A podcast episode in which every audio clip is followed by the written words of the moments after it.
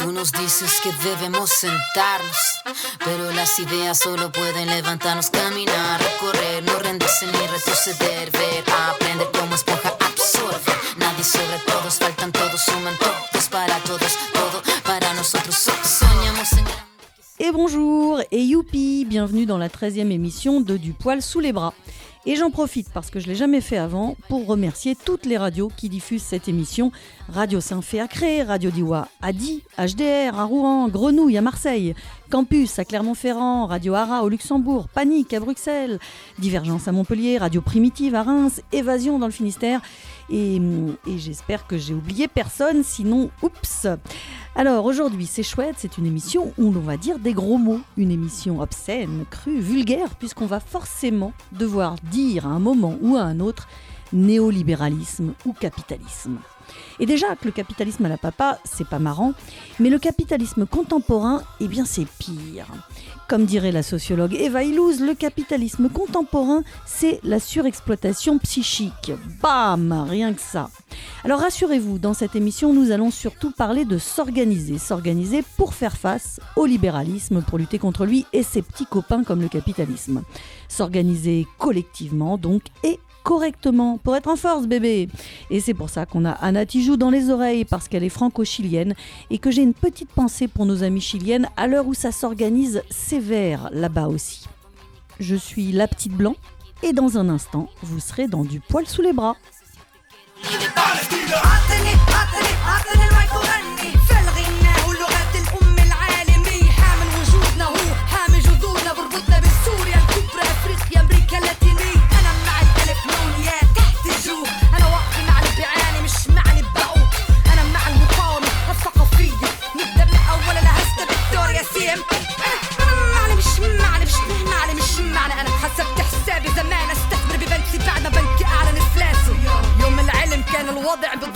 صار الوضع بده الردع لكل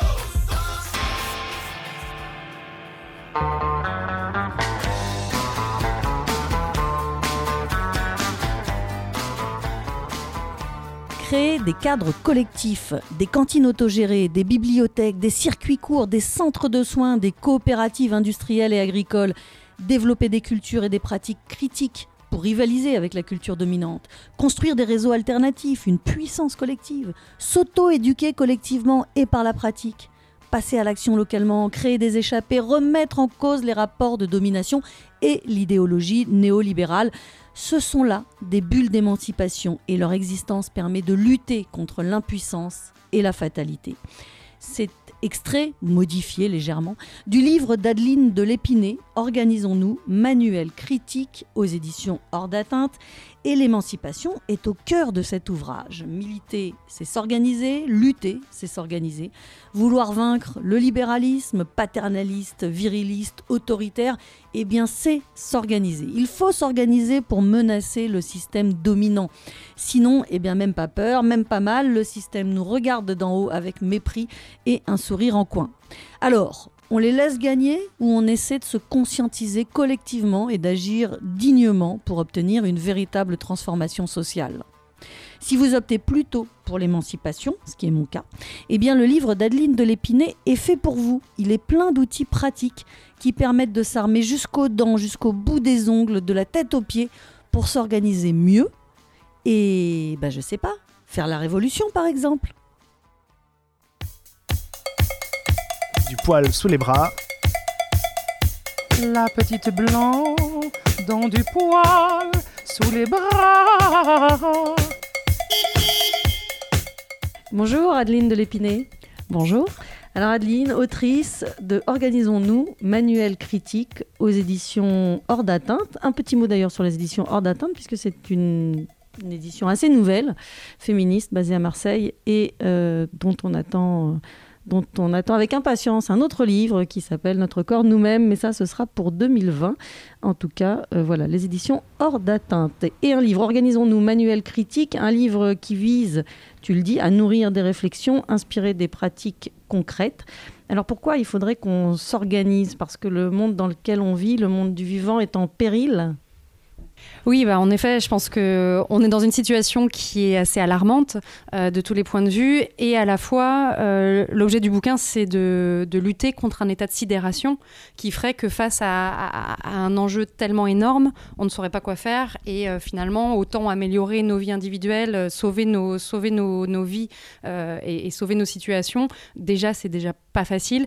Et donc, l'enjeu du bouquin, c'est un peu d'essayer de faire, de voir comment comment il y a des gens qui essaient de lutter et de construire un autre monde, à la fois donc lutter pour, euh, pour améliorer les choses euh, et, et, pour les changer, et puis les construire dès, aujourd'hui en créant des collectifs et en créant des façons de fonctionner collectives qui soient émancipatrices. D'où le organisons-nous. Ne restons pas chacun dans notre coin euh, face à, dans un état de sidération. regroupons-nous pour construire et pour lutter. Oui, il y a, d'ailleurs tout un passage du livre où, tu expliques la, grosse problématique qui est qu'on fait croire aux gens que finalement ça servirait plus à grand-chose de s'organiser, soit parce qu'il est trop tard, et là tu parles des, théories de l'effondrement, des gens qui théorisent le fait que de toute façon voilà ça va être la catastrophe, donc finalement si ça va être la catastrophe, bah, bah à la limite on, on s'en fiche un peu de tout ça, ou alors euh, des théories autres qui nous disent euh, de toute façon le système on ne pourra pas le changer, on ne peut rien faire, donc ça sert à rien, donc faites rien, ça sert à rien. Oui, et c'est une des grandes victoires culturelles euh, du euh, néolibéralisme, donc la version néolibérale du capitalisme, euh, de nous dire qu'on est des individus atomisés, qu'il faut qu'on se gère individuellement, qu'il faut qu'on sauve nos peaux, et, qui nous décourage totalement, et ça depuis la façon dont on est élevé enfant, y compris à l'école, qui nous décourage totalement de penser les choses de façon collective et de penser qu'on pourrait les changer. C'est-à-dire que ce, côté il n'y a pas d'alternative. Voilà, ça fait quand même pas mal d'années euh, qu'on est dans, cette, euh, dans cet état d'esprit. Et donc, il y a vraiment un enjeu à lutter avant tout contre ça, avant tout contre la croyance qu'on ne pourrait rien faire, parce que ça, c'est ça qui me déprime, moi. À la limite, on est dans un état, dans, un, dans une société qui est complètement. Enfin, la situation est alarmante. Mais moi, ce qui me déprime le plus, c'est de penser qu'on ne pourrait rien faire. Donc, ce livre, c'est un, un, cri contre le fait de, penser qu'on ne pourrait rien faire et qu'on et, et pourrait juste sauver notre peau individuellement du mieux possible. Alors justement, la bonne nouvelle, c'est euh, que euh, la volonté de transformation sociale, elle existe encore chez certains, chez certaines, et que du coup, de construire cette alternative, on sent aussi finalement cet espoir que ça va être possible, parce qu'il y a en tout cas une frange de la société qui, elle, a envie de ça, et prête à le faire. Et cette frange de la société, elle se fait notamment entendre dans des mouvements euh, sociaux qu'on connaît ces derniers temps, et euh, notamment sur des thématiques de, sexisme, de racisme ou de précarité avec les Gilets jaunes. Donc il y a à la fois un mouvement qui nous fait croire qu'on ne peut rien faire, et en même temps, beaucoup de gens finalement qui, espèrent, qui veulent y croire, et des mouvements sociaux qui renaissent un peu différemment, un peu dans des champs d'action un peu différents de ce qu'on avait l'habitude de voir, et ça, du coup, c'est le côté positif. C'est la transformation sociale. Oui, il y en a qui la veulent. Oui, je, pense qu'il y a vraiment un niveau d'insatisfaction qui est très très fort aujourd'hui. On le voit en France avec, euh, avec euh, tous les mouvements sociaux qui ont lieu, euh, d'insatisfaction qui est liée à une souffrance qui est plus ou moins forte, mais enfin il y, a y a quand même une grande partie de la population qui est en grande souffrance aujourd'hui, souffrance sociale, avec des formes de domination et d'oppression qui sont extrêmement fortes aujourd'hui. Et, et, du coup, l'insatisfaction est très très forte avec plein de gens qui veulent faire changer les choses, mais cette alternative, c'est toujours est-ce que j'essaie de m'en sortir le mieux possible ou est-ce que euh, qu'est-ce qu'on peut faire contre ça collectivement? Et du coup, euh, le livre, c'est une invitation à, certes se rebeller, mais se rebeller ensemble pour construire également autre chose, pas seulement pour sauver sa peau individuellement. Et alors c'est une invitation à lutter ensemble, certes, mais aussi un, un conseil d'amis, on va dire, à dire attention, lutter ensemble, c'est bien, mais ça va pas être aussi simple que ça. Il va falloir qu'on lutte collectivement, qu'on trouve des moyens de lutter, mais c'est pas simple. il va falloir qu'on se forme à ça. Il va falloir que les, collectifs de lutte, justement, euh, euh, s'approprient euh, ces outils, s'approprient ces réflexions qu'il y a dans le livre pour pouvoir lutter efficacement. Alors comment on lutte efficacement? Par où on commence pour lutter efficacement? Est-ce qu'on commence par de la théorie? Et dans le livre, tu expliques un certain nombre de méthodes qui sont déjà, qui existent déjà, qui ont été théorisées, notamment le community organizing dont on va parler. Est-ce qu'il faut commencer par ça, par un peu de théorie, un peu de voir ce qui a été fait euh, ces, ces dernières années? Alors, j'ai pas la réponse à cette question et je pense que personne ne l'a. Et moi, justement, les gens qui prétendent avoir la réponse à cette question m'effraient beaucoup parce que je pense que c'est justement dans la recherche euh, de la réponse à cette question et dans les tâtonnements qu'on construit. Et que si on prétend réaliser euh, un programme qui serait euh, défini par avance, auquel on ne réfléchirait pas nous-mêmes en permanence avec une réflexivité sur ce qu'on fait, pour moi, ça devient extrêmement dangereux. Et du coup, euh, les, principes qu'on défend et qu'on veut pour un monde transformé, ils, doivent être mis en œuvre dans nos pratiques. Sauf que si on est trop à cheval sur nos, sur nos principes, on fait plus grand-chose. Donc on est toujours dans cette tension de comment à la fois être en cohérence avec nos principes, parce que sinon, euh, selon moi, c'est- enfin, moi ça m'effraie euh, de ne pas respecter ces principes aujourd'hui, de penser que la fin en vaut les moyens et qu'on peut être en contradiction totale aujourd'hui avec nos principes sous prétexte que c'est pour être efficace. Sauf que selon moi, du coup, on construit l'inverse de ce qu'on a envie de construire. Et à la fois, tout en cherchant cette cohérence et en étant exigeant avec nous-mêmes, euh, euh, comment est-ce qu'on on vise une certaine efficacité, ce qui veut dire être dans le réel, ce qui veut dire faire un peu des compromis et, et- et mettre un peu de l'eau dans son vin. Mais ce qui veut dire quand même s'inspirer de ce qui a déjà été fait. C'est-à-dire qu'on ne va pas aller chercher un programme et quelqu'un ne va pas nous donner la clé en nous disant voilà ce qu'il faut faire. Par contre, on peut s'inspirer de gens qui ont déjà euh, mené des actions, mené des luttes, créé des mouvements et de voir qu'est-ce qui a marché, qu'est-ce qui a moins marché, qu'est-ce qu'on va pouvoir nous euh, prendre de ces expériences pour finalement demain pouvoir lutter efficacement. Oui, tout à fait. Enfin, en effet, il est nécessaire de se nourrir de tout ce qui a existé, euh, alors du community organizing et, de plein d'autres choses, euh, de tout ce qui a existé et qui existe, parce que on va pas tout réinventer. Et puis, enfin, il faut se nourrir de l'histoire des luttes, et c'est dans cette action de réflexivité sur nos actions qu'on doit aller se nourrir euh, de- des pratiques qui existent, des théories qui existent, et c'est, indispensable. Le community organizing, moi, c'est quelque chose que j'ai découvert il y a finalement assez peu de temps. Enfin, j'ai commencé à le pratiquer en 2015. Euh, et euh, donc je l'ai pratiqué deux ans en France. Euh, et je suis allée après aux États-Unis pour euh, rencontrer euh, des organizers, comme on les appelle là-bas. J'ai choisi de ne pas traduire le, terme parce que je parle beaucoup des pratiques américaines, parce que elles sont encore assez peu développées en France. Du coup, en France, il y a des traductions qui existent. On peut dire organisation communautaire, organisation de citoyens, alliance citoyenne. Il y a différents termes qui peuvent se défendre, mais moi, je me suis surtout centrée sur les pratiques états-uniennes puisque c'est des, pratiques qui existent depuis plus de 80 ans et qui ont, enfin, on peut avoir du recul dessus et du coup, ça amène encore une fois une réflexivité sur nos pratiques. Ça nous permet de nous questionner sur ce qu'on fait aujourd'hui, maintenant, ici, euh, de, euh, de, de s'éclairer de ce qui se passe ailleurs et, ce que font d'autres gens. Alors le community organizing qui a été beaucoup théorisé par Solalinsky, c'était effectivement de redonner un peu du pouvoir au peuple, notamment aux plus pauvres, euh, pour qu'ils puissent eux-mêmes finalement trouver les solutions, se battre pour améliorer leur quotidien. Donc il y a ce, community organizing dont tu parles beaucoup, on va y revenir, mais il y a en France une autre notion dont on parle beaucoup qui est euh, l'éducation populaire. Et souvent, euh, ces deux notions se rejoignent, se chevauchent, on les mélange un peu. Alors comment on pourrait voilà, définir euh, simplement aussi les différences et les points communs entre l'éducation populaire, le community organizing, en quoi il se, ça se rejoint, en quoi ça se complète peut-être? Et ben, je pense que ça- peut être à la fois très proche ou bien très séparé selon la façon dont on les pratique l'un et l'autre, éducation populaire et community organizing. Moi, je viens de l'éducation populaire et je me suis intéressée au community organizing parce que c'est euh, une pratique qui est très axée sur le concret, sur le fait bah, de s'organiser. C'est des méthodes très volontaristes pour s'organiser et euh, qui peuvent être mises en œuvre de façon euh, très diverse. Aux États-Unis, il y a des pratiques très très très différentes. Euh, on ne peut pas généraliser ce que c'est que le community organizing. Et euh, il y a des pratiques qui sont très proches de pratiques d'éducation populaire, euh, qui sont des pratiques collectives, des dynamiques où on va essayer collectivement euh, de mener des actions, d'avoir une réflexivité sur nos actions pour pouvoir euh, bien, enfin, bien décider collectivement où est-ce qu'on veut aller, comment est-ce qu'on va y aller, qu'est-ce qu'on va faire, avoir toute cette pratique d'action-réflexion permanente et assez exigeante pour, pour transformer le monde. L'objectif étant la transformation sociale. Et ça, c'est l'objectif global, on va dire, de l'éducation populaire à la française. Le community organizing, c'est quoi? C'est une, une communauté qui finalement peut être assez, euh, assez réduite et qui va lutter pour obtenir un résultat précis, une revendication précise par rapport à une problématique, alors que dans l'éducation populaire, on est beaucoup plus sur de la conscientisation à long terme des problématiques pour s'émanciper sans forcément avoir une revendication précise, mais dans un objectif de se réapproprier les, enjeux qui nous entourent, mais beaucoup plus largement peut-être que dans le community organizing? Oui, euh, le community organizing est vraiment un outil de lutte.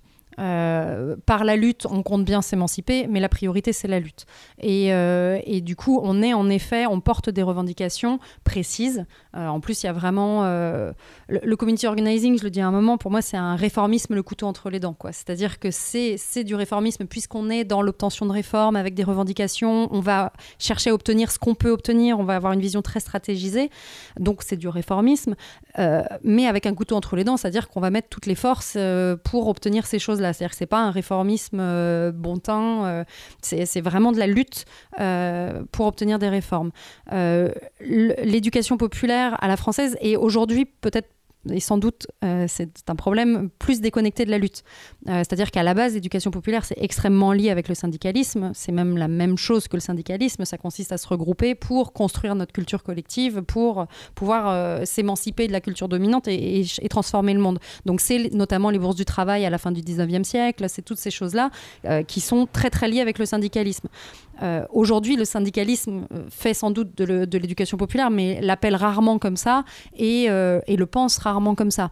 Euh, du coup, c'est deux choses qui se sont séparées. C'est-à-dire l'éducation populaire, c'est devenu des associations jeunesse éducation populaire euh, qui font euh, des choses très variées.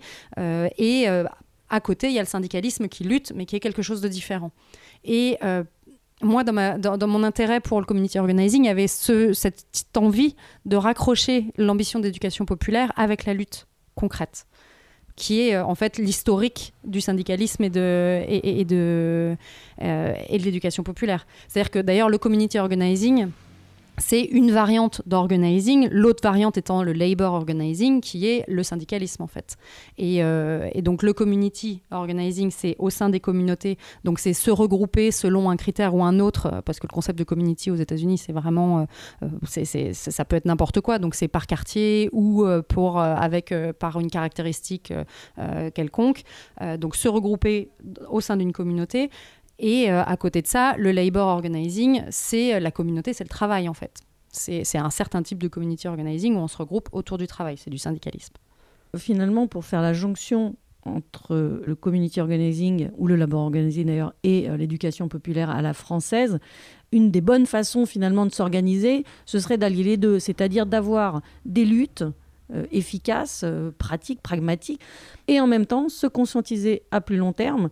Et il faut faire la jonction de ces deux pour finalement réussir aujourd'hui euh, ben, la transformation sociale qui, est, qui est un peu le but, la, visée de ce livre. Oui, c'est d'ailleurs pour ça que j'ai eu besoin d'écrire un livre alors que c'était pas du tout mon ambition à la base. Mais c'est quand on me demandait de parler de tout ça, en fait, j'avais vraiment du mal. On me disait, est-ce que tu peux faire un article? En fait, j'arrivais pas en peu de temps à parler de toutes les tensions qui, selon moi, il faut, il faut tenir. Et, euh, justement, cette tension entre court terme, long terme, cette tension entre euh, émancipation et action concrète, euh, efficace, toutes ces tensions-là, c'est indispensable pour moi de marcher sur ces deux pieds. Et donc, ça nécessite d'avoir des collectifs de long terme pour pouvoir être à la fois sur les deux, euh, sur les deux aspects qui sont nécessaires. Et du coup, l'éducation populaire est en effet plus sur quelque chose de long terme qui vise l'émancipation, etc. Alors que l'organizing est très sur le concret, la lutte euh, et gagner, euh, gagner des petites choses. Alors après, ça c'est ce qu'on dit. L'organizing aux États-Unis peut aussi viser des, gros, des grandes choses. Euh, encore une fois, l'organizing c'est très divers, donc c'est compliqué de généraliser. Mais concrètement, ça va être, voilà, on s'organise parce qu'on ne veut pas qu'un aéroport se construise à côté de chez nous. Et du coup, cette communauté va s'organiser. Voilà. Mais elle ne va pas s'organiser au niveau politique, en fait. C'est-à-dire qu'elle ne va pas forcément avoir des intérêts au-delà de, cette lutte précise et spécifique, ça qui va être compliqué, c'est qu'après, on n'a pas forcément des intérêts communs avec les personnes pour lesquelles on a lutté pour un sujet précis. Et du coup, ça, ça empêche une, finalement une politisation du combat, ça empêche euh, derrière de pouvoir rebondir sur d'autres formes de lutte et d'aller vers cette transformation. Alors qu'à l'inverse, justement, dans l'éducation populaire, l'idée, c'est vraiment de d'aider, d'accompagner les gens à se former, pas de les former, euh, mais qui se forment tout seuls, mais en tout cas de les, accompagner à ça, de leur donner envie et de les accompagner pour que, au-delà des luttes de quartier, des luttes précises, on puisse viser euh, un objectif plus large, plus radical, on va dire plus révolutionnaire sur euh, comment on met fin aux oppressions qui, qui sont structurelles, même si euh, on n'y mettra peut-être jamais fin, mais en tout cas, le but c'est de les combattre. C'est pas juste de changer son quotidien sur un aspect précis. Oui, là où euh, éducation populaire et lutte concrète euh, peuvent s'opposer, c'est sur est-ce qu'on complexifie les situations ou pas, ou est-ce qu'on les simplifie. Le, community organizing, très clairement, dans les méthodes qui sont décrites, euh, euh, évite à tout prix de complexifier les choses. Il faut surtout pas se diviser, il faut rester regroupé, donc surtout ne nous divisons pas. Donc ça veut dire on n'aborde pas les sujets compliqués, donc ça veut dire en gros on, parle, il y a plein de sujets qu'on qu'on- qu'on va éviter et donc on va pas rentrer dans cette complexité, alors que l'éducation populaire consiste au contraire à aller complexifier les situations pour en comprendre les ressorts, les difficultés, les contradictions et travailler ces contradictions pour voir comment on va agir dessus. Le, euh, community organizing, comme il veut agir tout de suite et être efficace, il va éviter ces contradictions, il va trouver un problème, quelle est la solution à ce problème, quelle est la cible, quel est son point faible, comment on attaque? Et en plus, il va faire ça euh, parfois en, avec, euh, en disant que la fin justifie les moyens. Euh, disait effectivement qu'on qu'on n'a pas euh, d'alliés permanents, d'ennemis permanents. Le community organizing, on va dire, il est prêt un peu à tout pour réussir et pour aller sur cet objectif précis. Ce qui est là encore une des grosses différences avec l'éducation populaire, où, on se conscientise, on politise nos problèmes. Et donc, non, on ne doit pas être prêt à tout. Non, il y a des alliances qu'on ne peut pas euh, faire si on veut garder une je ne sais pas si on peut parler d'éthique, mais en tout cas si on veut garder nos objectifs à long terme. Tout à fait. Euh, c'est exactement ça, euh, avec la nuance que, encore une fois, les pratiques d'organizing aux États-Unis sont très diverses et que donc, euh, moi je qualifie d'organizing alinskien ceux, celles et ceux qui continuent à appliquer ces, ces, ces, principes très cyniques de sacrifier enfin les moyens, enfin de, dire la fin en vaut les moyens. C'est une certaine forme d'organizing qui est aujourd'hui beaucoup décriée aux États-Unis. Il y en a, il y a plein de gens qui, s'opposent à ça et qui font plus du radi- radical organizing et, et qui du coup euh, veulent être radicaux et donc essaient de rentrer dans cette complexité et c'est là que le community organizing peut avoir des liens avec l'éducation populaire. Mais si on applique les principes d'Alinsky, de Saul Alinsky qui a, qui a théorisé l'organizing à la base, à ce moment-là, c'est priorité à l'efficacité court terme et en effet avec euh, des principes cyniques euh, qui vont dire euh, bah tant pis on va s'allier avec avec nos ennemis parce que temporairement on a le même on a le même intérêt. Je décris dans le bouquin un exemple sur une lutte qui concernait l'éducation, où il y avait, enfin, l'enjeu était de, de déclencher un référendum local, comme ça existe beaucoup aux États-Unis, une taxe sur les millionnaires, dont les bénéfices de cette taxe serviraient notamment à l'éducation. Donc l'enjeu, c'était d'obtenir le plus de signatures, possibles pour déclencher le référendum. Pour euh, obtenir le plus de signatures possibles, il faut faire la coalition la plus large possible. Donc se poser la question, est-ce que on, se- on fait rentrer dans la coalition les euh, charter schools, qui sont euh, des écoles privées qui très clairement, je ne vais pas dé- dé- décrire ici pourquoi, mais déconstruisent le système d'éducation publique euh, aux États-Unis, donc qui sont vraiment combattus euh, par, euh, par, par les, défenseurs et défenseuses de, l'éducation publique. Et donc, or, pragmatiquement, et justement, je, discute la signification du pragmatisme, parce que selon moi, c'est pas pragmatique du tout. Euh, il disait, il faut euh, s'a- s'allier avec les charter schools sur cette, euh, sur cette euh, campagne, puisque de toute façon, on a besoin d'eux pour être plus nombreux, pour avoir plus de signatures. Et puis, si on gagne, ils vont en bénéficier, parce que en tant que, que, école, elles vont bénéficier des résultats de la taxe. Donc, ça change rien. C'est juste, enfin, ils disent, la, plus grosse insulte dans ce- cette forme-là d'organizing, c'est le romantisme. Et donc, ils vous disent, ah mais vous êtes des romantiques, vous voulez pas faire euh, alliance avec eux alors que ce serait beaucoup plus efficace. Sauf que, en fait, euh, du coup, avec des, débats sur ces questions-là, avec qui on s'allie, est-ce que le fait d'avoir euh, des objectifs contradictoires à long terme doit nous empêcher ou non de collaborer à un moment? C'est peut-être une vision un peu caricaturale, mais euh, on a vraiment l'impression que du coup, d'un côté, il y a la recherche d'efficacité à l'américaine avec le community organizing, et d'un autre côté, alors tu parlais de romantisme, mais en tout cas, en France, sur l'éducation populaire, le temps long, et du coup, on va euh, avoir peut-être moins d'efficacité, en tout cas à court terme. Et est-ce que du coup, euh, il y a cette tentation d'aller vers l'efficacité, mais là encore avec, avec une perte peut-être de, d'objectifs à, à long terme. Enfin, une perte de une perte d'objectifs tout court d'ailleurs, parce qu'on n'ira pas vers la transformation euh, sociale radicale, on ira juste vers euh, améliorer un petit peu le système, donc euh, réduire un petit peu les conditions d'oppression et de domination, mais finalement sans, sans tout bousculer. Oui, c'est vrai que euh, quand je, suis allée pour la première fois aux États-Unis euh, il y a peu de temps, euh, et j'étais allée juste une semaine pour aller découvrir des, choses d'organizing, et je me suis rendu compte en arrivant là-bas qu'en fait je ne comprenais rien à leur façon de penser. Enfin, j'étais persuadée que, enfin voilà, que c'était pas si différent de chez nous, et que voilà, et en fait j'ai vraiment perçu à quel point je ne comprenais rien et la différence culturelle était quand même assez forte euh, et que j'avais besoin de, fouiller le truc. Et c'est pour ça que je suis retournée après plusieurs mois là-bas pour, euh, pour mieux comprendre.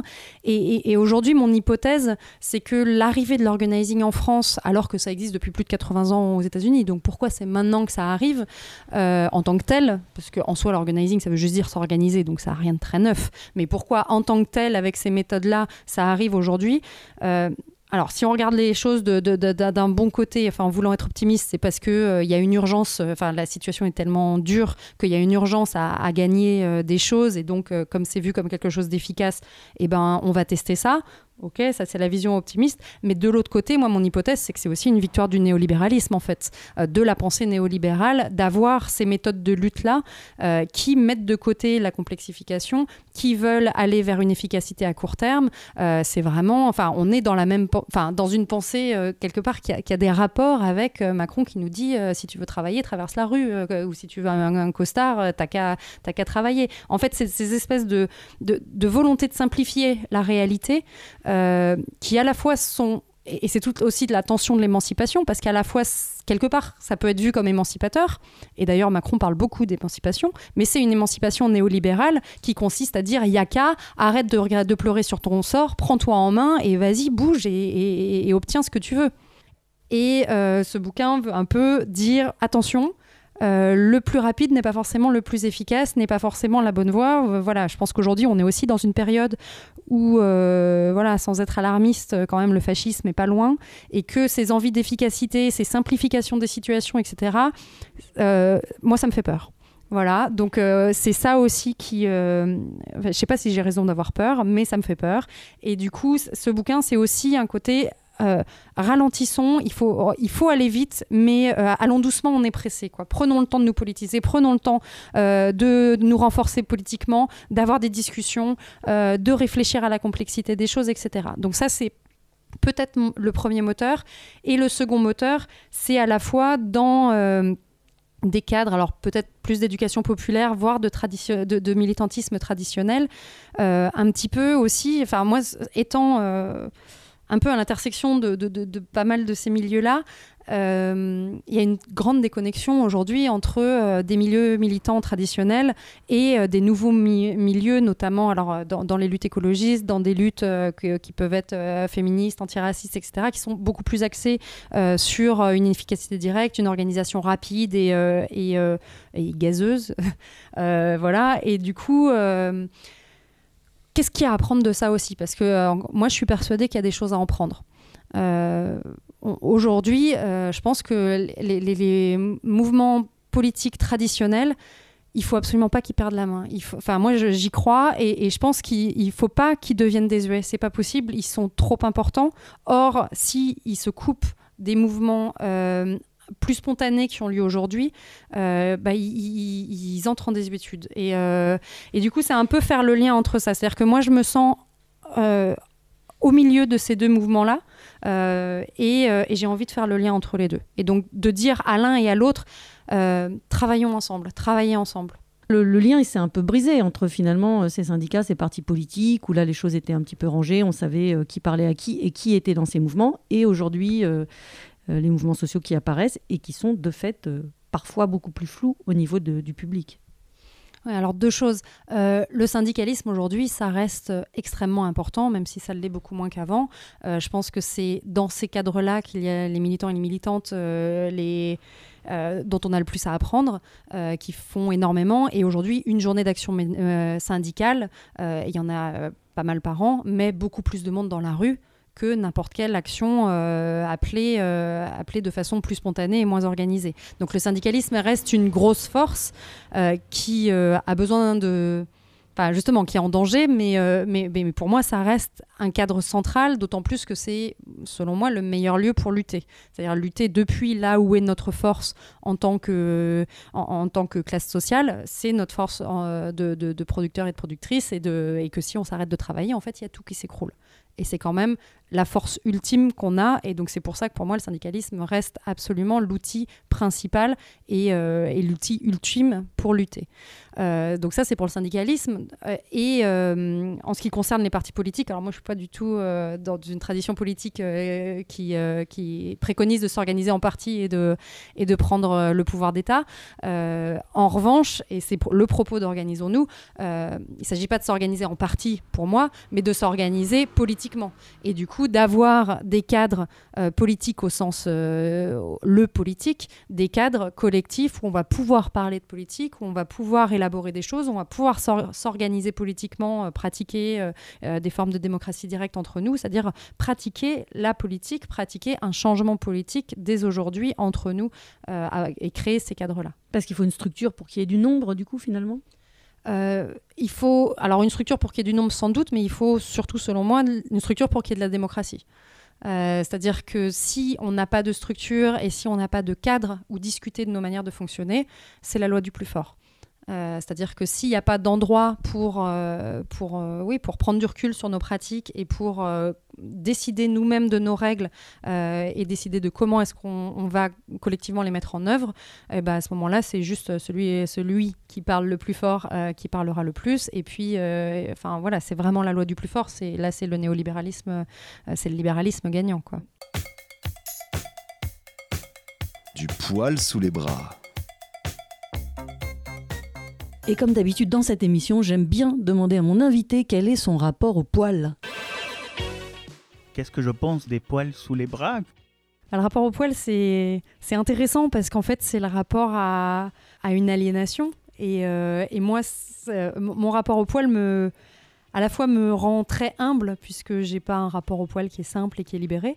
Et donc, euh, je sais que le regard que je pose sur moi fait que euh, je, je, je, suis pas libérée par rapport au poil et que euh, bah, à la fois ça me rend humble, y compris sur les autres, de me dire que moi-même, voilà, je j'arrive pas à me libérer de ça pour l'instant, en partie, mais pas totalement. Et à la fois, ça provoque régulièrement chez moi de la rage euh, de pas être libérée et, et d'être comme ça parce que mais pourquoi quoi? Pourquoi je continue? Pourquoi je, reste aliénée? Mais bon, c'est précisément la définition de l'aliénation. Et, euh, et donc voilà, donc ça me montre aussi tout le chemin qui reste à faire, qui me reste à faire, et, que par définition, bah, il reste à tout le monde à faire et que c'est pas simple. Donc c'est là où ça, ça, m'amène de l'humilité et euh, vis-à-vis de moi-même et vis-à-vis des autres. C'est-à-dire que c'est- objectivement pas simple. Et moi, c'est les poils, et d'autres, c'est c'est peut-être d'autres. Enfin voilà.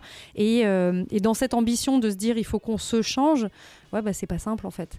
Euh, c'est pas simple du tout. Et c'est pour ça aussi qu'on a besoin du collectif euh, parce que euh, bah, ça veut dire euh, bah, moi c'est le regard que je pose sur moi-même mais ça dépend aussi du regard que les autres posent sur moi-même même si en fait pour moi vu mon milieu social c'est rare qu'il y ait des, regards violents sur ce point-là. Mais c'est vrai que moi quand je vois des femmes qui sont libérées vis-à-vis de ça j'ai une certaine admiration parce que c'est une trace de libération dont pour l'instant moi je suis pas complètement capable en partie mais non c'est pas complètement gagné là That's it.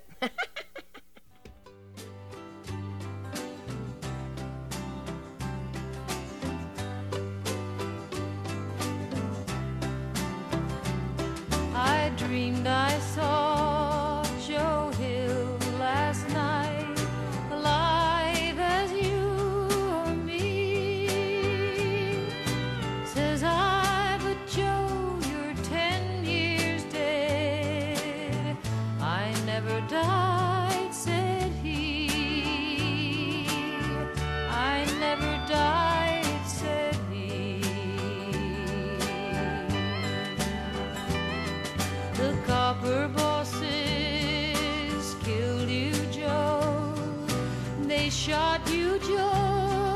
Joe, says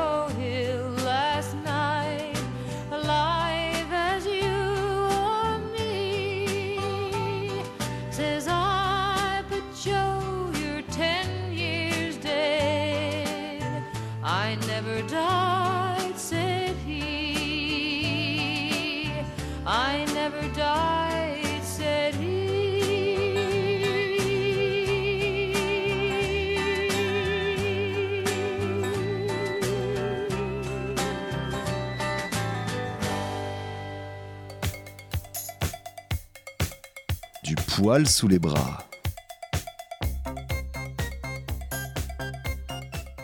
C'était John Baez qui a chanté comme d'autres Joe Hill, une chanson écrite en hommage à un syndicaliste révolutionnaire injustement exécuté pour meurtre en 1915 et à qui l'on doit le Don't Mourn Organize. Arrêtez de vous plaindre, organisez-vous, que vous avez peut-être déjà entendu et en tout cas que vous pouvez retrouver dans Organisons-nous, le livre dont nous parlons en ce moment avec Adeline de l'Épinay qui est mon invitée. Du poil sous les bras. Il faut des outils et dans le livre tu, tu décryptes un certain nombre d'outils qui sont à disposition. Et alors les outils, voilà, ils sont là pour nous aider, ils ne sont pas une fin en soi. Et ça, c'est important aussi, si on veut lutter, de bien s'approprier ces outils, de les utiliser, de les mettre en pratique. Oui, alors je suis toujours un peu euh, ambivalente vis-à-vis des outils, euh, parce que les outils ont un effet de séduction. Et euh, alors moi, je suis convaincue de l'utilité des outils, parce que bah, c'est les outils qui vont nous aider à changer nos, habitudes. C'est-à-dire que si on n'a rien pour nous contraindre, on va fonctionner comme d'habitude. Donc on est obligé de, se fixer des règles, des outils pour changer nos modes de fonctionnement collectif. Euh, et, euh, les outils peuvent servir à ça. Maintenant, attention à la euh, séduction par les outils qui fait qu'on pense que parce qu'on met en œuvre tel outil, c'est bon, on a réglé le problème. Non, toujours cette, ce, cette réflexivité qu'il faut avoir. on a utilisé tel outil, ok, qu'est-ce que ça a produit? Est-ce que ça vaut le coup de continuer à l'utiliser? Comment on l'aménage, etc. Toujours mettre le sens avant le, enfin toujours le pourquoi avant le comment. La violence, ça peut ou ne pas être un outil. Euh, en tout cas, ça doit rester, tout comme la non-violence, une stratégie euh, choisie, décidée. On peut décider de l'utiliser, de ne pas l'utiliser. Il faut voir ce qu'on met aussi derrière euh, le terme de violence. En tout cas, dans le livre, effectivement, tu dis, voilà, à un moment, il va falloir qu'on change ce système de domination et d'oppression. Et rien n'a jamais changé sans de la violence. Et aujourd'hui, on critique beaucoup la violence, on culpabilise les gens et on les criminalise d'ailleurs beaucoup. La violence, est-ce qu'il va pas falloir en passer par là si on veut continuer justement à pouvoir euh, rêver ou espérer un autre monde? Il y, a, y, a plusieurs choses. Il y a déjà que pour s'émanciper, à un moment, il, est absolument nécessaire de s'opposer. Euh, ça, c'est un processus, euh, c'est obligé. C'était Franz Fanon qui parlait de la violence du colonisé. À un moment, on ne peut pas s'émanciper d'une situation, d'une situation de domination sans s'opposer probablement de manière violente, euh, sans faire de la psychologisation des mouvements sociaux. Enfin, l'adolescence, c'est pareil. voilà, c'est, on est, c'est, nécessaire au processus d'émancipation. Ça, c'est une première chose. et la deuxième chose, c'est que on votera pas Enfin, la transformation sociale ne passera pas par du vote. Euh, Aujourd'hui, euh, enfin, ils ne nous laisseront pas voter contre leurs privilèges. Enfin, c'est un moment, euh, c'est croire un peu trop, euh, selon moi, dans, les bienfaits de la démocratie que de croire que par la démocratie, et enfin la démocratie réduite au vote, euh, et puis au vote tel qu'on le connaît aujourd'hui, euh, on pourra obtenir de réels changements. Et puis les groupes sociaux qui n'ont pas intérêt au changement sont en plus les groupes sociaux qui ont le pouvoir économique, médiatique, politique et, et autres. Donc, ah bah, on... Complètement. Et ceux-là n'ont aucun intérêt, euh, enfin, aucun intérêt au changement. Ils acceptent des petits changements pour éviter que ça pète. Et ça, c'est très stratégique de leur part, c'est-à-dire c'est toujours euh, donner juste ce qu'il faut pour apaiser la situation, mais au-delà, euh, pour de vrai. Et puis aujourd'hui, très clairement, moi, ce qui me choque, c'est pas la violence, euh, c'est pas des abribus, voilà, c'est la violence sociale de toutes les de toutes les personnes qui sont dans des situations sociales terribles. C'est la violence contre contre la situation, la violence écologique aujourd'hui. C'est ces violences-là qui sont d'une, pour le coup, d'une violence incroyable contre les personnes, contre contre le vivant et c'est c'est incomparable avec un abribus. Il n'y a même pas de rapport. Quoi. Et du coup, c'est rigolo parce que euh, le livre donc, qui s'appelle Organisons-nous, manuel critique, et organisons-nous, ça fait sage un petit peu. Ça fait on va s'organiser, on va rationaliser, on va être pragmatique, on va faire. Et en fait, l'organisation, elle est essentielle pour arriver à un objectif qui finalement va être euh, beaucoup plus euh, radical que euh, le titre pourrait nous le laisser euh, penser. Oui, parce que je pense que aussi pour permettre l'entrée dans le bouquin, mais de toute façon c'est ma façon d'être de manière générale, c'est j'ai pas envie d'avoir une posture radicale pour avoir une, posture radicale.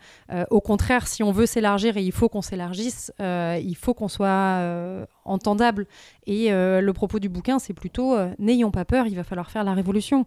Et, et c'est pas que c'est pas grave, mais il y a juste pas le choix. Donc en fait, euh, enfin voilà, faisons-le, préparons ça, euh, montons, euh, enfin créons les cadres qui vont nous permettre de faire une révolution, de révolution, donc changement, ce que j'entends par révolution, changement des, des- rapports sociaux, transformation sociale profonde, de, construire ça et d'arriver à une situation qui, qui, soit meilleure après, parce qu'il ne s'agit pas de faire une révolution pour avoir du fascisme après.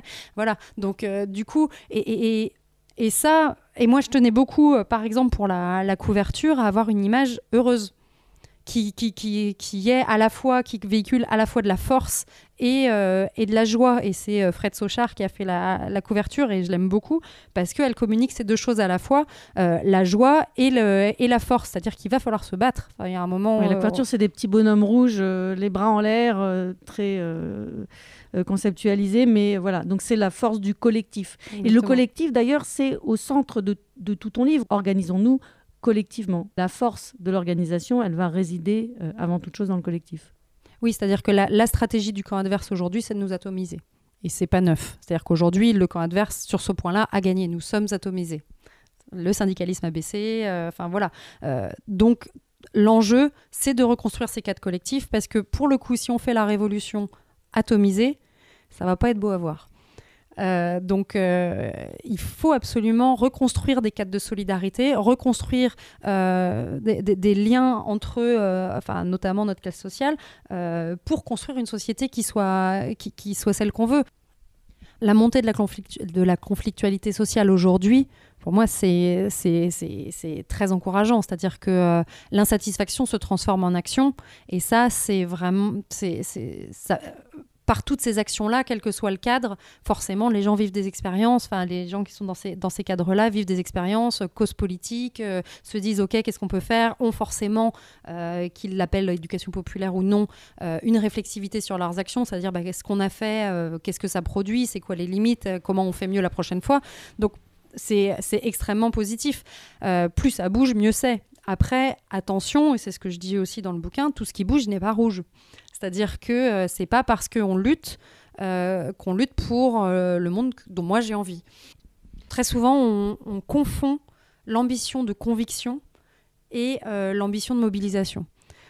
Convaincre, diffuser des idées, donner à voir des analyses, etc., c'est extrêmement important. C'est un travail, un travail de, de propagande, mais bon, le mot propagande souvent est mal vu, mais en fait, c'est on diffuse des idées et c'est important euh, dans le, monde actuel où euh, les idées de la culture dominante euh, est, diffusée avec énormément de force, mais c'est complètement différent de l'ambition de mobilisation.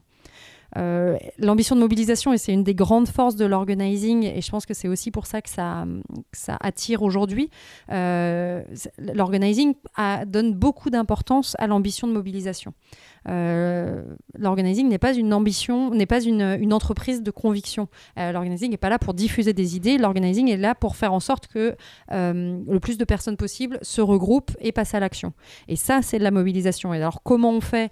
Euh, Il n'y a pas de méthode et à la fois, il y, a y a une posture euh, plus qu'une méthode. Et c'est une posture qui est pour le coup la même que celle d'éducation populaire. C'est une posture qui est dans l'écoute, une posture qui est plutôt voilà, dans l'écoute active, dans le questionnement, de partir de là où en sont les personnes avec qui, on, qui nous entourent, et plutôt que de partir de là où on pense qu'elle devrait aller, ce qu'on pense qu'elle devrait faire, ce qu'on pense qu'elle devrait penser, etc., ce qui ne marche pas, enfin moi j'y crois pas deux secondes, euh, c'est comment est-ce qu'on s'intéresse aux personnes, à ce qu'elles pensent, à, ce dont elles ont envie, pour voir si on a des choses à faire politiquement ensemble, si on a envie de lutter ensemble et comment on s'y prend.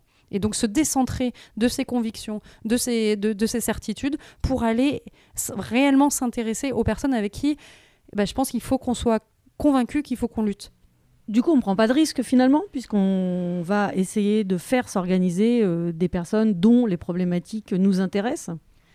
Alors ça dépend comment euh, on se positionne. Je pense que euh, de fait, quand on fait euh, ce travail-là, bah, on se mouille parce que et au contraire, on pourrait penser qu'être dans une posture de conviction, c'est beaucoup plus sécurisant puisqu'on reste, on, on va pas aller se faire déstabiliser par des arguments en face. On, on est sur nos certitudes et il n'y a pas de problème.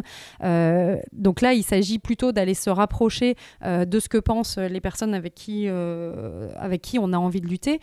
Alors après, la question c'est est-ce qu'on va lutter avec elles? Euh, et est-ce qu'on va se mouiller nous-mêmes dans la lutte ou est-ce que on est là pour les mobiliser pour qu'elles, elles fassent, euh, je sais pas quoi d'ailleurs.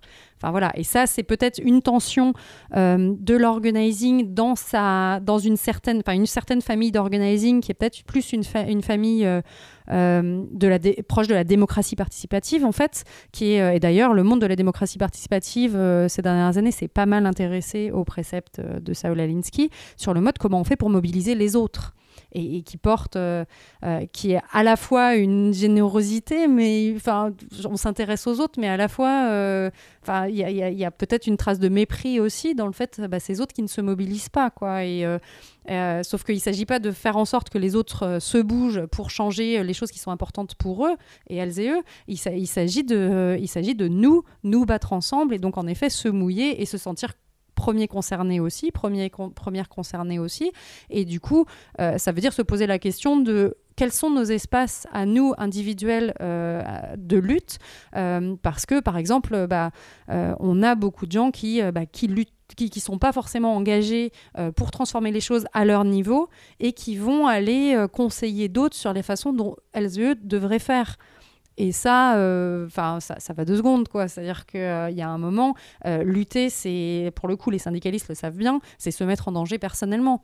Et, euh, et on ne peut pas exiger euh, des autres euh, ce qu'on ne ferait pas nous-mêmes euh, dans, dans nos propres vies.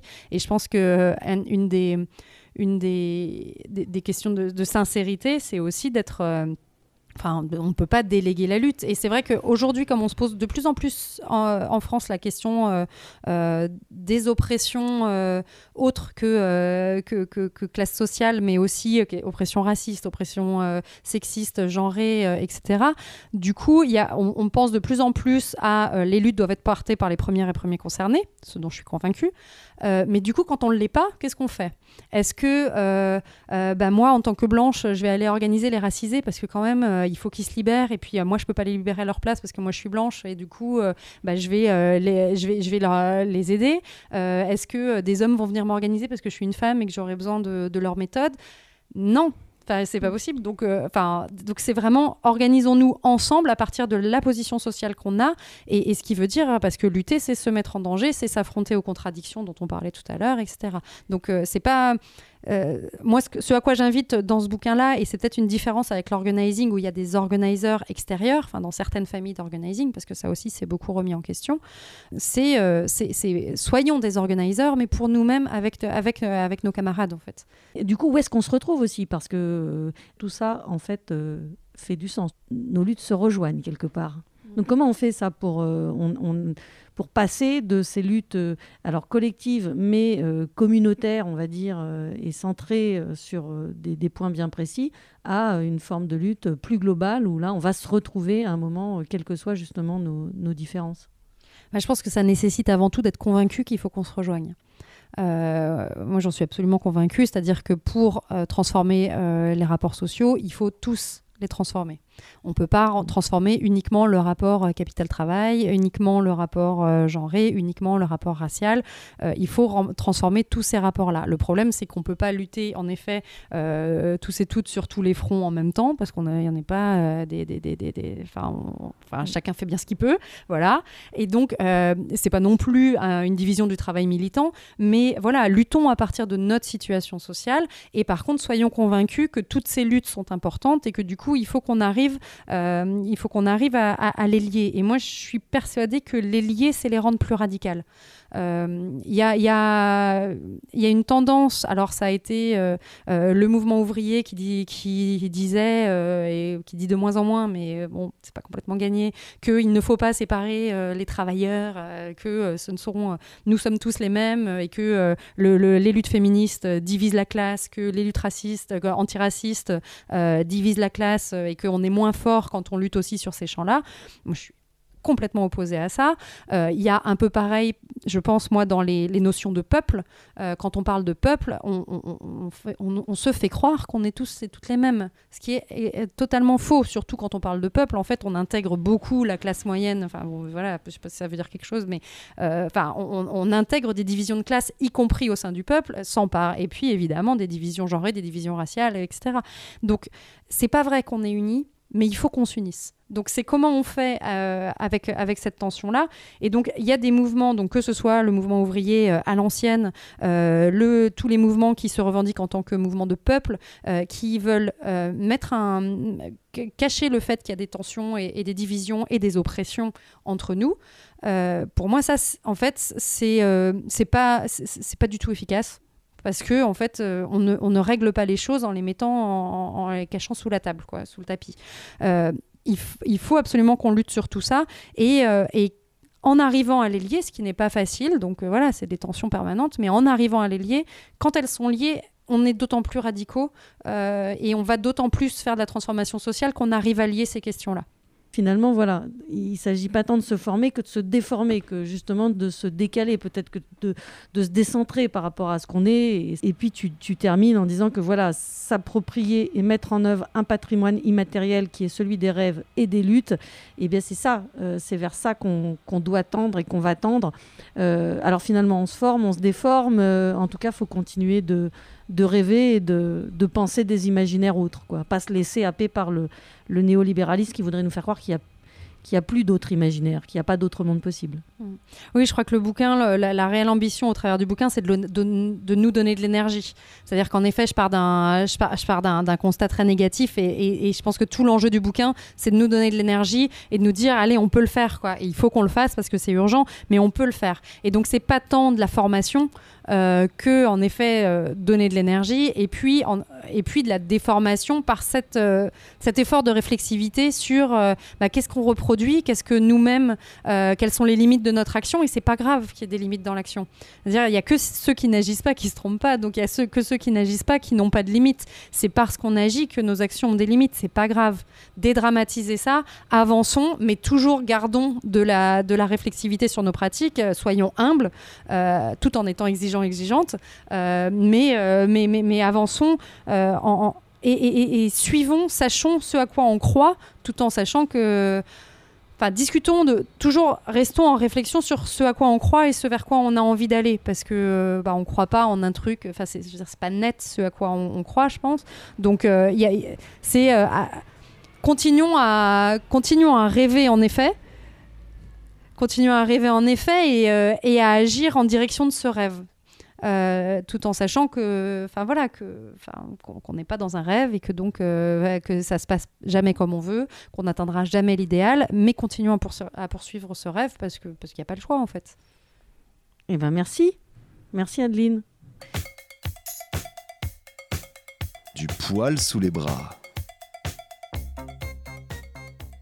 Et voilà, c'est comme Capri, c'est fini. Mais vous pouvez écouter toutes les émissions de Du poil sous les bras et même les réécouter sur SoundCloud ou sur iTunes, par exemple.